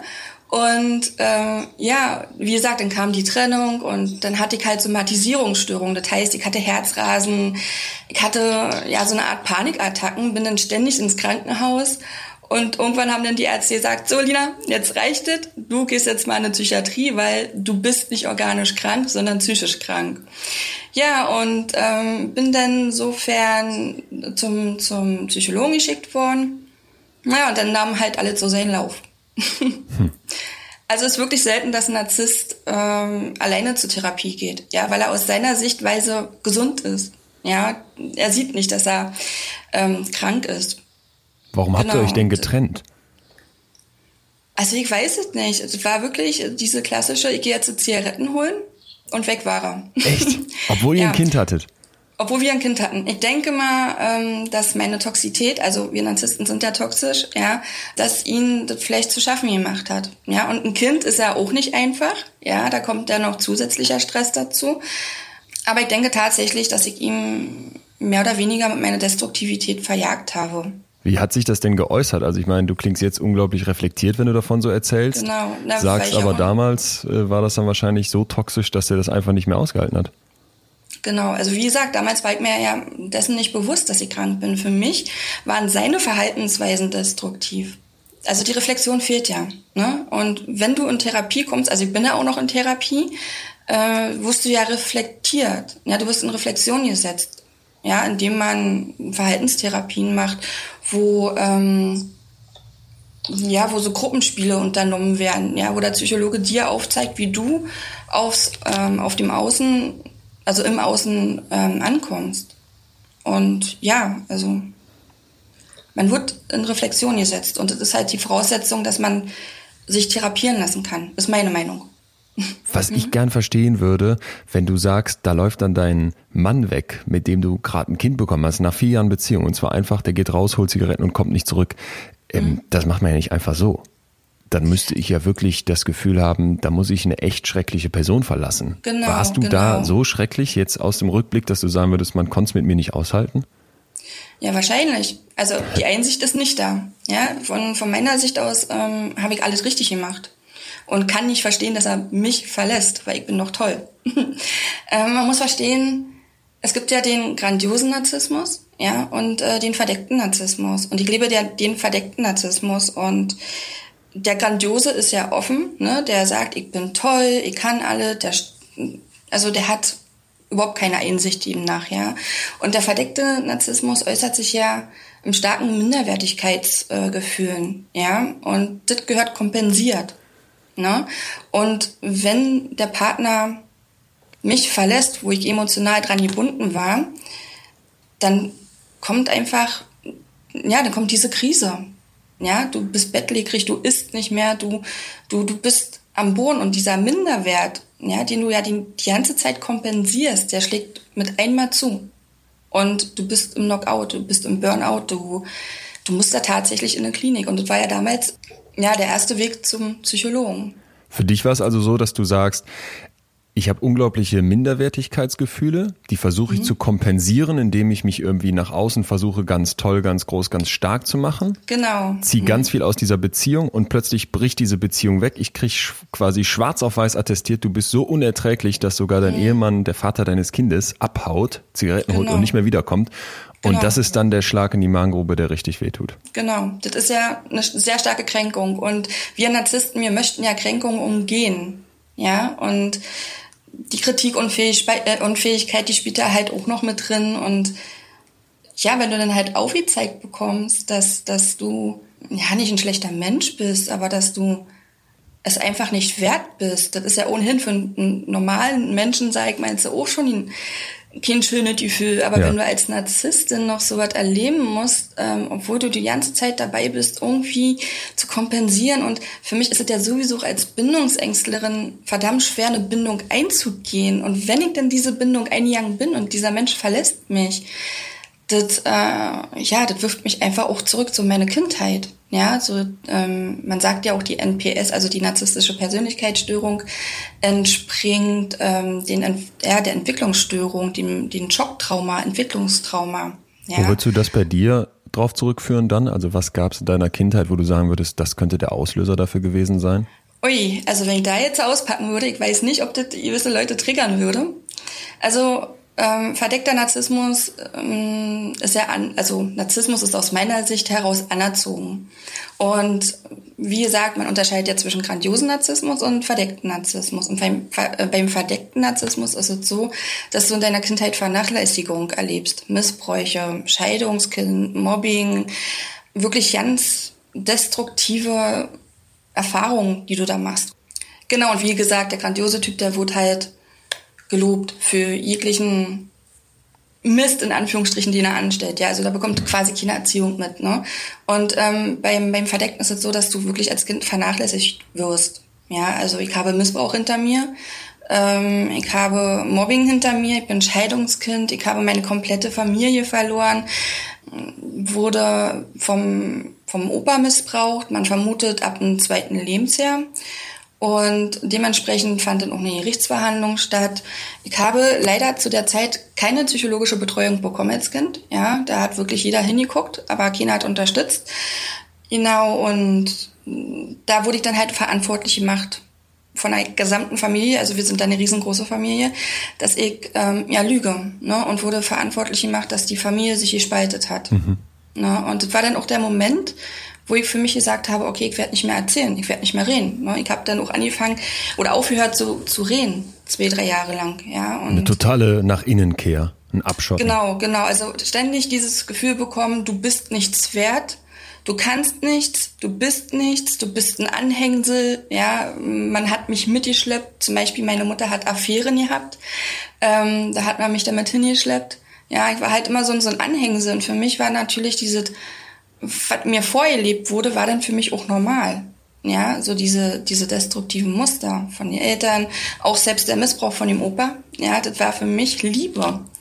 Ja, so, so, so krass, wie das jetzt auch klingt, für mich war das Liebe. Und dass es falsche Liebe war, war mir halt nicht bewusst. Erinnerst ja. du dich wirklich daran selber noch oder ist das mehr so eine Tagebucherinnerung, dass du sagst, ja, das, ich weiß, dass das passiert ist, aber man kann ja als Kind auch eine ganze Reihe von Erinnerungen verdrängen, auslöschen nahezu? Also an vieles habe ich mich tatsächlich nicht mehr erinnert. Mhm. Ja, da war zum Beispiel noch ein Missbrauch, an den hatte ich mich ja nicht mehr erinnert. Das wurde dann in der Traumatherapie quasi aufgewühlt wieder. Hm. Also man verdrängt, ja, und du fängst dann an oder du kannst in dem Zeitraum deine Persönlichkeit überhaupt nicht entwickeln. Ja. Ja, und du funktionierst. Ja, und dann irgendwann kommst du aus diesem toxischen Umfeld raus. Ja, du ziehst dir aus, ne? Fängst dein eigenes Leben an zu leben. Und dann sitzt du da und weißt gar nicht, hm, was fange ich jetzt mit mir an? Wer bin ich überhaupt? Das ist ja jetzt ein ganz spannender Moment. Ich habe als Kind eine völlig falsche Form von Liebe beigebracht bekommen. Ich wurde mhm. missbraucht, eine schlimmere, eine schlimmere Gewalttat an der Psyche eines Kindes kann man sich kaum vorstellen. Und habe eigentlich gar nicht verstanden, wie das ist, aus mir heraus mich zu mögen. Und jetzt soll ich mit diesem mit diesen Mustern, die mir beigebracht wurden, in ein Leben starten. Das mhm. stelle ich mir unglaublich schwer vor. Du hast ja gerade gesagt, du sitzt dann da und weißt gar nicht, wer bin ich eigentlich und wie läuft das ab. Wo merkst genau. du dann, jetzt entgleitet dir das, jetzt werde ich jemand, der eben als Narzisst hier aneckt? Na, wenn die dementsprechende Zufuhr fehlt. Also ich bin ja so quasi gepoolt, dass ich mein Wesen vom Außen abhängig mache. Ja, so wie die Resonanz reinkommt, so kann ich mich wahrnehmen. Ist jetzt nicht so, dass ich, also man sagt oft, ja, Narzissten, die stülpen sich andere Identitäten über und solche Sachen, das stimmt nicht. Ja, weil ich habe ja eine Persönlichkeit, nach außen hin wirklich auch auf die Menschen so, dass ich eine Persönlichkeit habe. Aber ich bin mir halt dessen nicht bewusst. Genau. Und ähm, dementsprechend braucht man halt die Zufuhr, dass ich mir dessen bewusst bin, wer ich bin. Ne? Dass ich jetzt zum Beispiel weiß, ja. was sind meine Hobbys? Ja, ja. was ähm, interessiert mich? Ne? Also diese innere Leere, die muss gefüllt werden. Ja. Und da ist es dann so, dass du sagst, da kommt wenig aus dir selbst heraus. Um genau. jetzt aber trotzdem ein positives Gefühl, eine Bestätigung zu bekommen, brauchst du das dann im Prinzip alles von draußen. Genau. Genau. Erinnerst du dich vielleicht an so einen, ich sag jetzt mal in Anführungsstrichen, na besonders narzisstischen, deinen narzisstischsten Tag, dass man mal einen Eindruck bekommt, wie sieht so ein Alltag aus, wo kommst, triffst du dann auf Leute und kommst in Kontakt mit anderen Menschen, wo du dich völlig narzisstisch verhältst? Na, die, die, die NPS, die kann ich gar nicht abschalten. Die hast du oder die äußert sich einen ganzen Tag über. Ja, das fängt an bei den Nachbarn, wenn da irgendwelche ähm, Wahrnehmungsstörungen auftreten von den Nachbarn aus meiner Sicht, wo ich vielleicht dann doch irgendwo die Schuldige bin, diese Schuld aber nicht eingestehen kann. Also so in jeglichen sozialen Bereichen ecke ich ja an. Ja, weil meine oder mein Selbstbild und meine Wahrnehmung ist eine komplett andere. Ja, was jemand als destruktiv empfindet, empfinde ich jetzt nicht als destruktiv. Mhm. Ja, und das macht sich ja zum Beispiel in Beziehungen extrem bemerkbar. Da ist zum Beispiel Thema Eifersucht. Ich mache meinen Mann bewusst eifersüchtig, damit, damit ich daraus Liebe beziehen kann. Weil mir muss gezeigt werden, dass ich was wert bin. Und das geht aus meiner Sicht nur, ja, indem ich den Menschen extrem eifersüchtig mache. Ja, aber er wiederum darf mich nicht eifersüchtig mhm. machen. Mhm. Ja, das sind halt solche Situationen, wo sich der Narzissmus extremst bemerkbar macht. Ja, also vor allem in Beziehungen. Ja. Zwischenmenschliche Beziehungen auch. Du hast zwei Söhne, die sind fünf und elf Jahre alt. Ja. Wie ist das dann mit denen im Umgang? Hm, also es ist eigentlich tatsächlich ein Thema, was ich auf meinem YouTube-Channel zum Beispiel ja nicht anspreche. Ich habe ja auch einen YouTube-Channel und ähm, viele haben ja auch immer dieses Bild vom Dämonen, vom Monster, wenn man über Narzissten spricht. Ja. Und bei mir ist es tatsächlich so, dass ich, äh, also dementsprechend sagt man auch Kinder und, und Narzissten, oh mein Gott, die armen Kinder. Ja. Aber hier muss man ganz klar auch unterscheiden zwischen böse und gute Narzissten, ja, zwischen therapierten und untherapierten Narzissten und welchen Typus du auslebst, verdeckt oder grandios, ne? Und ich bin ja aus meiner Sicht jetzt so therapiert oder in Therapie. Und meine Kinder sind zusätzlich auch in Therapie, damit die Ärzte halt ein Auge drauf haben. Hier ist es tatsächlich so, dass ich quasi meine Kindheit, die ich nie hatte, mit meinen Kindern auslebe. Ja, das heißt, sie bekommen Geschenke, die ich mir vielleicht als Kind gewünscht habe. Wir planen Ereignisse, wo ich halt als, also mir als Kind gewünscht hatte und nie bekommen habe. Ja, also ja. das sind so, die, diese eigene Kindheit wird quasi nachgeholt. Ja. Das klingt jetzt erstmal sehr gesund, so als würde dir das gut tun. Oder ist das dann schon wieder das zu viel, dass man von diesen Kindern jetzt was möchte, was einem da selber so sehr fehlt? Ich denke mal, das ist zu viel. Mhm. Meine Sicht ist, dass verdeckte Narzissten eventuell grandiose Narzissten heranziehen. ja, weil ah, man, ja. man hebt das Kind ja hoch. Ne? Man ermöglicht alle möglichen Hobbys, Bedürfnisse, Wünsche, ja. Ist eine Form von Eitelkeit, oder? Man möchte das tollste Kind haben. Genau. Klar, aber Voraussetzung ist, dass mein Kind glücklich ist. Dass mein mhm. Kind quasi meine Kindheit leben kann, die ich nie hatte. Ja. Ich muss dazu noch sagen, Narzissten, also wir spiegeln uns ja auch immer im Gegenüber. Ja, wir spiegeln und projizieren. Und also vor allem die Emotionen, die wir kompensieren. Ja, und das ist jetzt halt, denke ich mal, so eine klassische Spiegelung. Ich muss auch dazu nochmal erwähnen, der Große, ne? ich bin jetzt erst seit knapp vier Jahren in Therapie. Vorher habe ich unbewusst meine Störung gelebt und der Große hat es halt natürlich noch so mitbekommen. Volle Breitseite. Hm? Der hat die volle Breitseite noch mitbekommen. Leider, ja. Und bei ihm ist es tatsächlich so, dass er jetzt äh, schon Manipul Manipulationstechniken anwendet und halt dementsprechend auffällig ist. Manipulationstechniken, ist, um auch Bestätigung zu bekommen, um zu gefallen, um andere nach seinem Gusto genau, tanzen zu lassen. Okay. Genau, mhm. genau. Aber man weiß, also bei ihm sehe ich halt auch, dass er Emotionen unterdrückt. Ja, und dadurch, dass ich ja diese Materie verstehe, kann ich ja dementsprechend auch auf ihn eingehen. Ja, ich weiß nicht, wie sich Kinder entwickeln, wenn die Eltern therapiert sind. Vielleicht nicht so schlimm wie jemand, wo halt nicht therapiert ist. Ja, wo Eltern nicht therapiert sind. Was lernst du denn in der Therapie, wo du sagen würdest, das hilft dir dann? Da bist du jetzt heute nach vier Jahren eine bessere Mutter und kannst besser mit dir selbst umgehen als vor vier Jahren. Auf jeden Fall die Verhaltenstherapie, ne? die Schematherapie, wo du ähm, vom Arzt ja, vorgezeigt bekommst, wie du auf deine Außenwelt agierst. Ja, da werden dann zum Beispiel ähm, Situationen aus dem Alltag nachgespielt.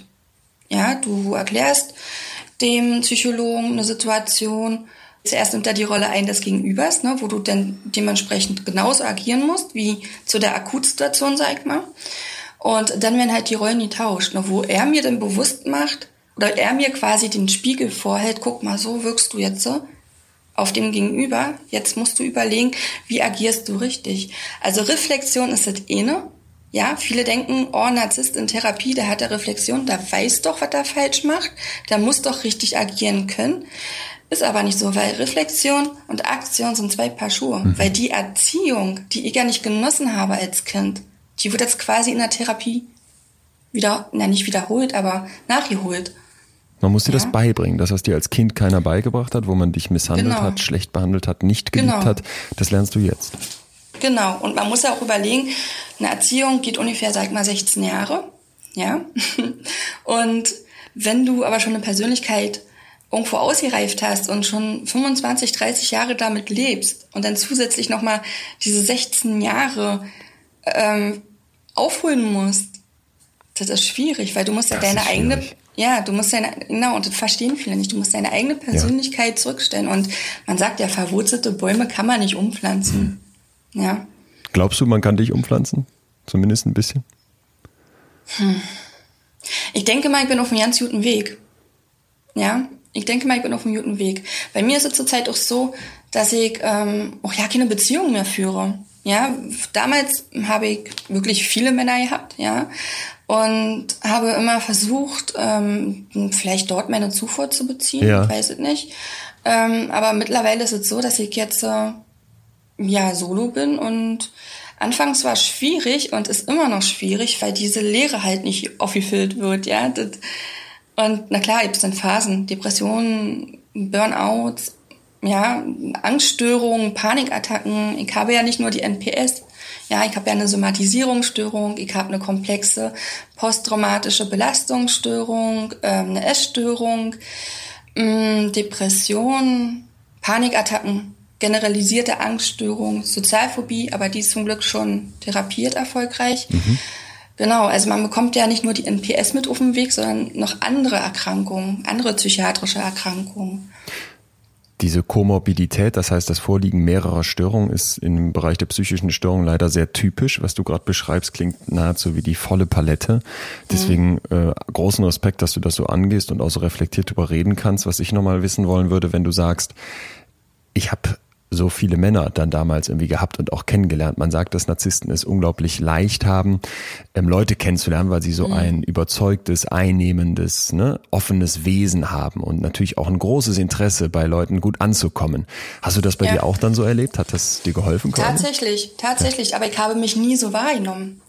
Weil ich lebe ja dieses Gefühl, dass man, dass man sieht, dass ich minderwertig bin. Ja, ich habe immer diese Gefühl, oh, wenn mich jetzt jemand anguckt, der erkennt direkt, boah, die ist minderwertig. Und äh, wenn mir dann Männer erzählt haben, dass ich immer ziemlich offen auf sie gewirkt habe, das war komplett verschiedene Ansichten. Ja, und das ist jetzt so im Nachhinein, wo ich mich dann frage, warum kompensierst du? Wenn du doch eigentlich auf, auf die Mitmenschen gar nicht so minderwertig, nicht so rüberkommst, wie ja. du das empfindest. Zwei Welten, ja? deine Realität, Welten. die andere genau. Realität. Ja. Mhm. Genau. Hast du den Eindruck, dass in unserer Gesellschaft dieses narzisstische Verhalten, nämlich sich irgendwie darzustellen, sich groß, toll, stark zu machen, dass das zunimmt? Ja. Also meiner Meinung nach muss man die gesellschaftlich, also den gesellschaftlichen Narzissmus, den pathologischen Narzissmus und den gesunden Narzissmus ganz klar unterscheiden. Ja, es gibt nicht den Narzissmus. Und über den pathologischen haben wir bei dir gerade gesprochen, den gesellschaftlichen, mhm. das wäre jetzt so dieses Instagram-Ding. Genau. Das da siehst du, mich, das wird mehr. Ja, das ist aber für mich eher so die histrionische Schiene, mhm. ja, oder vielleicht so den grandiosen Narzissten, den man mhm. da so vertritt, ja. Kann ich nicht viel zu sagen, das ist vielleicht lebe ich da einfach nur nebenher, ich weiß es nicht. Wie wichtig aber ist ich, dir das dann auf deinem YouTube-Kanal zum Beispiel Likes zu bekommen, Kommentare oder auch Views? Ist mir schon wichtig. Ist uns allen wichtig, oder? Wenn wir ein Foto hochladen, wollen wir die also Likes. Resonanz, Resonanz ist auch für jeden Menschen wichtig. Klar. Ja, ist für jeden Menschen wichtig. Aber wenn du noch eine Kritikunfähigkeit besitzt und halt irgendwie alles auf dich beziehst, aber meine Zuschauer wissen ja auch, dass ich halt wie so ein Tagebuch führe. Ja, mein Channel heißt ja auch laut die Dacht und ähm, gebe quasi Einblick, wo an, also wo Narzissten wahrscheinlich ja nicht offen drüber sprechen möchten. Ja, ist auch so, ich habe negative Erfahrungen gemacht auch, ja, dass Narzissten auf mich zugekommen sind und die gesagt haben, also was erzählst du da über Narzissmus? Ja, das stimmt doch ja nicht. Ne? Interessant. Ne? Aber man muss ja verstehen, jeder Narzisst ist anders und ich berichte ja über meinen Narzissmus, ja, und klar ist es dann für andere Narzissten unangenehm, wenn ich da irgendwelche, in Anführungsstrichen, Geheimnisse ausplaudere, ja, also ich habe schon eine Menge Erfahrung gemacht mit diesem Channel, ja, tatsächlich. Wenn du sagst, da gab es ja gerade noch eine dritte Form, der gute Narzissmus. Was ist gut an deinem Narzissmus? Dass ich mich nicht unterkriegen lasse. Mhm. Ja, dass ich mich von anderen nicht abhängig mache. Dass ich für mich selbst lebe. Ja, klar, gab es eine Zeit, wo ich, ähm, die, oder man kann vielleicht auch sagen, doch, du machst dich von anderen abhängig, weil du brauchst ja diese Zufuhr, ne, könnte man jetzt sagen. Aber schlussendlich bin ich mein eigener Herr. Mich hat mal der Psychologe gefragt, Nina, was steht für dich an erster Stelle? Und ich habe knallhart geantwortet, ja, Icke. Und das empfand er natürlich als sehr narzisstisch, wo ich dann gesagt habe, ja, aber wenn ich doch jetzt meine Kinder an erster Stelle stelle oder meinen Partner, ja, und ich komme dann an dritter, vierter Stelle, wer wuppt das Leben? Wer wuppt mein Leben? Magst du dich heute mehr als vor vier Jahren? Nein. Wo ich die NPS unbewusst gelebt habe, klar, mir ging's nicht gut, ja, so diese, diese Kränkung und so. Aber dennoch war ich ja in meiner Welt. Ja, ich konnte mein Leben trotzdem irgendwie leben und war abgeschirmt irgendwie. Und jetzt, seitdem ich in der Reflexion bin, ist doch schon um einiges schwieriger, weil man lernt zu verstehen und man, also mir wird bewusst, dass ich ein destruktiver Mensch bin. Ah, ja. ja, und ich habe mich ja nie so wahrgenommen. Ich habe mich ja sogar fast, würde ich sagen, als Empathe wahrgenommen. Ja. Das heißt, die Therapie ist für dich auch ein schmerzvoller Weg. Klar. Ja. Deswegen bleiben viele Narzissten auch nicht in Therapie, ja. weil das ein wirklich sehr schmerzvoller Weg ist. Ja, schon alleine die Kindheit wird da komplett auseinandergepflückt. Ja, du wirst, äh, du durchlebst nochmal alles. Ja, und das ist na natürlich, das zerrt an Kräften. Wir können aber auch definitiv an deinem Beispiel festhalten, dass es hilft, dass es gut tut. Klar, es ist zwar ein langer Weg, ja, und natürlich habe ich auch Phasen, wo ich sage, okay, jetzt schmeiße ich hier alles hin, ja. aber solche Phasen hat ja jeder Mensch. Ja. Lina, da wünsche ich dir alles Gute, dass du es weiter durchziehst und vielleicht in ein paar Jahren sagst, ja, ich mag mich aus mir selbst heraus. Mhm. Vielen Dank. Ich danke dir. Bis bald. Alles klar. Bis bald. Tschüss.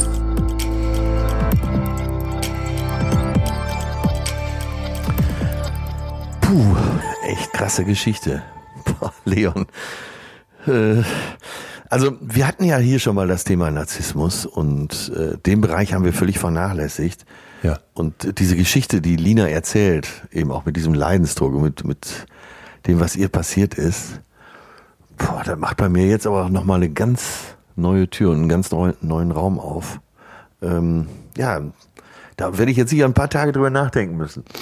Was ich so krass fand, ist im Prinzip, dass du wirklich sagst, es wird sehr, sehr klar in ihrer Beschreibung der Kindheit, dass dann ein Riesendefizit angehäuft wird von Liebe, die aus ihr herauskommt für sich selbst. Ne? Genau diese Amour de soi, die Selbstliebe, die Rousseau beschrieben hat. Und ja. das ist eigentlich für mich das Paradebeispiel, wo du dann merkst, diese Liebe, diese Bestätigung, die eben nicht aus ihr kommen kann, die muss sie sich jetzt von anderen holen und ja. baut dann diesen Narzissmus auf und sagt halt, ja, dann sagt ihr mir aber, dass ich toll bin, ne? Und ich mache mich zwar klein und schlecht, weil anders habe ich es nicht gelernt. Das ist also quasi dieser vulnerable Typ des Narzissmus ja. und äh, möchte jetzt unbedingt aber gleichzeitig die Bestätigung, wo wir dann wieder sofort bei diesem Trieb sind, den ich eben beschrieben habe, dass jeder Mensch Anerkennung haben möchte. Das ist eins unserer größten Bedürfnisse. Ja, aber äh, letztendlich kann sie ja froh sein, dass sie sich das alles auch so eingesteht. Und man sieht ja auch da, äh, wie lang der Weg eigentlich ist, selbst wenn man einen hohen Leidensdruck hat, selbst wenn man weiß, was mit einem los ist. Total. Und ich glaube auch, da wird mal klar, wenn sie seit vier Jahren in Therapie ist und sie ja, ja unglaublich reflektiert das erzählen kann und ich finde auch eine sehr, sehr hohe Krankheitsbildung hat. Also sie weiß ja wirklich schlichtweg sehr viel über Narzissmus und ihre Störung, ähm, was sicherlich dieser Therapie zu verdanken ist. Und sie sagt trotzdem, ich mag mich noch nicht, ne? Und ich weiß nicht, wie lange das noch dauert. Da, da glaube ich, wird auch mal klar, was das für, einen, für eine riese, Riesenbürde ist, die man damit sich rumschleppt. Es geht jetzt nicht darum, dass dein Chef irgendwie blöd zu dir ist oder Geltungssucht hat oder dass dein, deine Freundin sagt, ja, ich muss mich hier aber besonders schick darstellen und ich will hier Anerkennung und ich lade mein Video hoch und kriege die Likes. Das ist etwas, wo ich sagen würde, ja, das ist irgendwie in uns allen drin, aber bis es krankhaft wird, muss eben eine gewisse Grenze überschritten sein und dann ist es richtig unangenehm. Ich möchte mich jetzt auch gar nicht zu sehr dazu äußern. Das ist sicher was, was wir demnächst nochmal behandeln müssen. äh, wo man erst drüber nachdenken muss, mhm. weil alles andere wäre jetzt eher so eine, so eine Zuschauerreaktion. Äh, sehr interessant, Wahnsinn. Vor allem ne, nochmal wirklich, also das haben wir ja auch schon immer wieder gesagt und ich habe es letztens nochmal sehr schön von Alain de Botton gelesen, das ist ein Philosoph, der sagte, in einer Gesellschaft, die mal etwas entwickelter wäre als unsere und meint damit so unsere gesamte westliche Kultur, würde man auf einer Party sehr schnell fragen, und was ist dein Wahnsinn? Was ist deine psychische Störung? Ne? Und ich glaube, das ist einfach echt nochmal der Punkt. Du hast so viele Leute, die mit wirklich schweren Problemen durchs ja. Leben gehen und wenn wir offener darüber reden würden und vielleicht auch mehr verstehen wollen würden, so wie wir jetzt bei Lina, dann kriegst du einen anderen Zugang. Und du kriegst vielleicht auch einen anderen Zugang zu den Mechanismen darunter, weil man ist, glaube ich, sehr schnell damit zu sagen, der Narzisst, das ist eine schreckliche Person, mit der will ich nichts zu tun haben, die meide ich. Das haben ja auch ganz viele Leute bei Instagram geschrieben, als ich gefragt habe. Die haben gesagt, den weiche ich aus, mit denen will ich nichts zu tun haben und um Gottes Willen. Und du machst quasi den Narzissten zum, zum Böse, Bösewicht. Das ist er ja auch auf der einen Seite. Auf der anderen Seite muss uns, glaube ich, klar werden, dass hinter der Fassade ein abgrundtiefes Loch im Zweifel herrscht. Unbedingt. Aber das finde ich jetzt schon wieder so, so wie du letztens gesagt hat, hast. Äh, alles ist Tiefe. Hm. Nehmen wir heute mal mit, das, das kam ja von dir, aber nehmen wir heute als Zitat mal mit. Was ist dein Wahnsinn? Ja, was ist dein Wahnsinn? Erstens äh, frag dich das selber und zweitens sprich vielleicht einfach mit anderen Leuten drüber. Jetzt mal ganz fröhlich übernommen ähm, fürs nächste Wochenende, wenn ihr in Gesellschaft seid. Warum nicht mal als Frage nach, äh, na wie geht's? Was ist dein Wahnsinn? So, Interessiert mich mal. Ist eine, wirklich eine schöne Frage, wenn man äh, die jetzt nicht so lapidar stellt. Und ich glaube auch, äh, vielleicht können wir das auch noch dazu sagen, wenn man so rumläuft und hat halt das Gefühl, da gibt's die Instagram-Couples und die laden irgendwelche peinlichen Videos hoch und warum machen die das? Oder da gibt's eben jemanden, der mir narzisstisch vorkommt und so ein unglaubliches Geltungsbedürfnis hat, dass man sich vielleicht wirklich mal klar macht, es scheint extrem tief in uns zu stecken. Der Begriff Narzissmus mehrere tausend Jahre alt ist jetzt keine Erfindung der Neuzeit, sondern es scheint die Menschen schon ewig umzutreiben. Und ich glaube, wenn man diesen Menschen mal das Gefühl gibt, ich bin keine Gefahr für dich, ich möchte dich nicht kritisieren, ich möchte dich nicht ja, angreifen. Davor ja. haben die ja die ganze Zeit Sorge, ne, dass die quasi runtergeschraubt werden. Das hat ja auch Lina beschrieben. Sondern dass man denen das Gefühl gibt, ey, du kannst bei mir sicher sein und ich erkenne dich auch an und ich möchte dir eigentlich dazu helfen, dass du dich selber magst. Ich glaube, das muss immer der Ansatz sein, wenn man mit solchen Leuten zu tun hat. Boah, der erschüttert mich jetzt richtig. Ja? Erstmal natürlich das Interview, das du mit ihr geführt hast, aber auch, was ist dein Wahnsinn? Das schreibt ihr schon mal, tätowiert ihr schon mal von innen aufs Augenlid. Möchte, dass in den nächsten zehn Jahren eins deiner Bücher so heißt. Ja, Unbedingt. Ich muss noch schnell auflösen, dass wir ähm, riesige Datensätze haben aus den USA, wo lange Zeit so diese in den populären Medien quasi Botschaft verbreitet wurde, es gibt immer mehr Narzissten. Das scheint nicht zu stimmen. Also Umfragen zeigen da, dass das seit dem Jahr 1992, 90er Jahre um den Dreh, bis ja. heute eher zurückgeht. Also wir haben da keinen Anstieg. Und auch in, es gibt verschiedene Subaspekte von Narzissmus und Eitelkeit ist eben einer davon, der abgefragt wurde. Und auch dort geht es zurück. Und ich finde, das hätte man nicht so erwartet von der Außensicht. Ne? Man hätte gedacht, wir werden alle immer eitler, wollen uns immer mehr darstellen. Ich glaube, das ist, die, das ist auch etwas, was wir einerseits wahrnehmen, aber wenn man die Leute dann in Studien wirklich ausführlicher befragt, scheint das tatsächlich eher abzunehmen. Fand ich ganz interessant. Ja, in Zeiten, wo es eben soziale Medien und Netzwerke noch nicht gab, äh, fuhr man auch in der tollsten Kutsche, die man hatte, sonntags flanierend auf der Regent Street in London zum Beispiel, um den anderen zu zeigen, wie toll man ist. Oh Gott, ja. Äh, ich glaube, wir haben noch jede Menge Acker, den wir hier bearbeiten können. Und ist ja auch irgendwie beruhigend, oder? Total. Nein, genau das denke ich auch immer. Ich denke auch immer, was machen wir noch, was haben wir noch? Aber selbst so ein Gespräch wie mir jetzt mit Lina, wo du merkst, ach, diese Form von Narzissmus gibt's auch. Die war mir ja. unbekannt. Und was steckt eigentlich dahinter?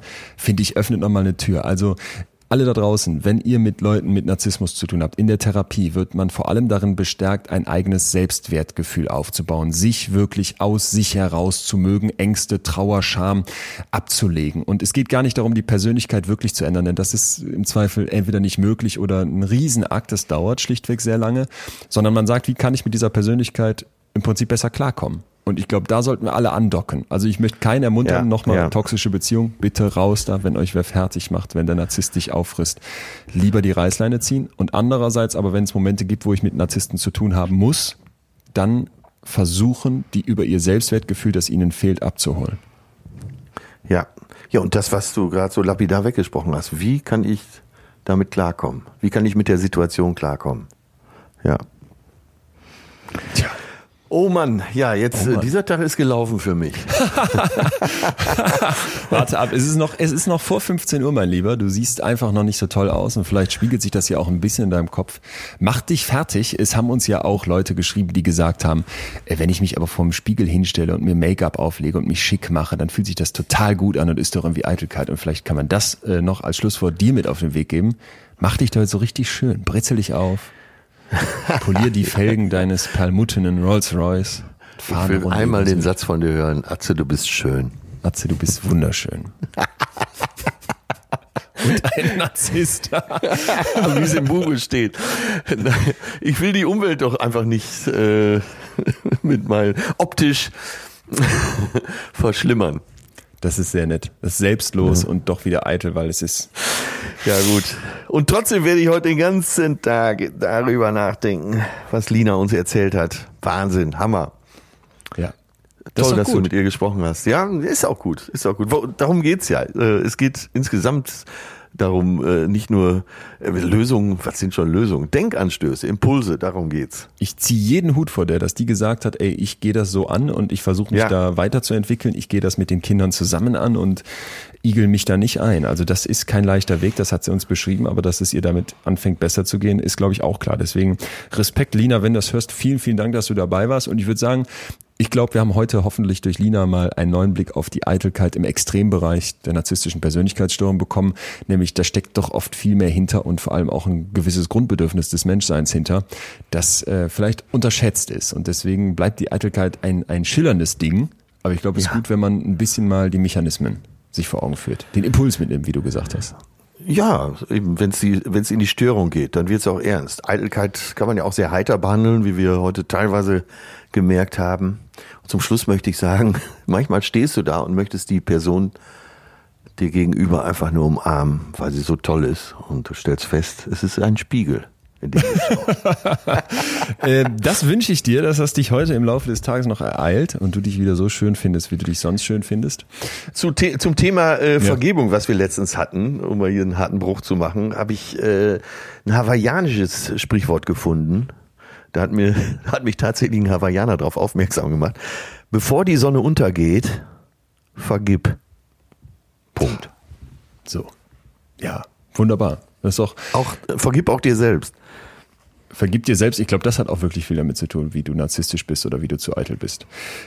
Wir äh, bedanken uns ganz herzlich, dass ihr hoffentlich da draußen alle so viel Freude an diesem Thema hattet, wie wir gerade und so aufmerksam zugehört habt und eben uns weiter treu bleibt.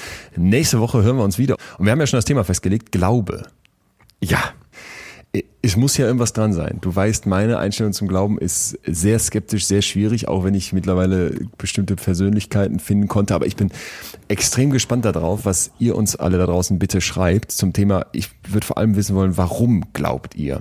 Also gerne auch woran, aber mich würde vor allem die Motivation interessieren. Warum wollen wir Menschen glauben? Was treibt uns da so sehr um? Das ist ja so was Altes, das gibt's schon so lange. Das muss auch sehr tief in uns drin stecken. Ja, kann man wahrscheinlich nicht vorwegnehmen. Glaubst du an den lieben Gott oder an Guevara? Ich glaube an die Deutsche Bank, denn die zahlt aus in Bar. Mann. Und da merkt man schon wieder, da haben wir an das Falsche geglaubt, weil wenn die so weitermachen, zahlen die auch nicht mehr lange in Bar aus. Außer natürlich die scheinbar weit überdurchschnittlichen Gehälter im Vergleich zu den restlichen DAX-Unternehmen an ihre Vorstände. Und damit würde ich sagen, zurück in die angeschlossenen Funkhäuser. Wir danken euch allen recht herzlich fürs Zuhören.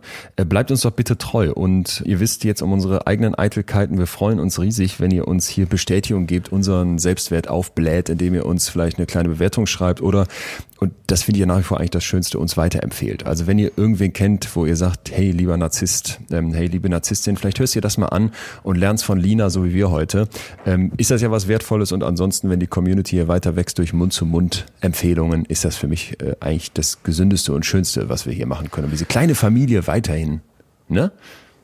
Ja, ich, ich werde wirklich von allen Seiten immer auf unsere Themen angesprochen und das finde ich ganz großartig. Das Vertrauen, das einem entgegengebracht wird.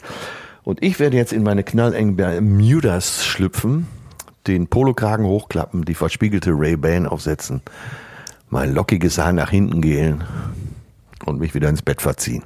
So viel Weißweinschorle trinken, bis du endlich wieder körperlich klarkommst. Dabei wünsche ich dir viel Spaß. Liebe Atze, wir hören uns wieder. Leon, bis dann. Ciao. Tschüss. Tschüss, tschüss. Das war Betreutes Fühlen. Der Podcast mit Atze Schröder und Leon Winscheid. Jetzt abonnieren auf Spotify, Deezer, iTunes und überall, wo es Podcasts gibt.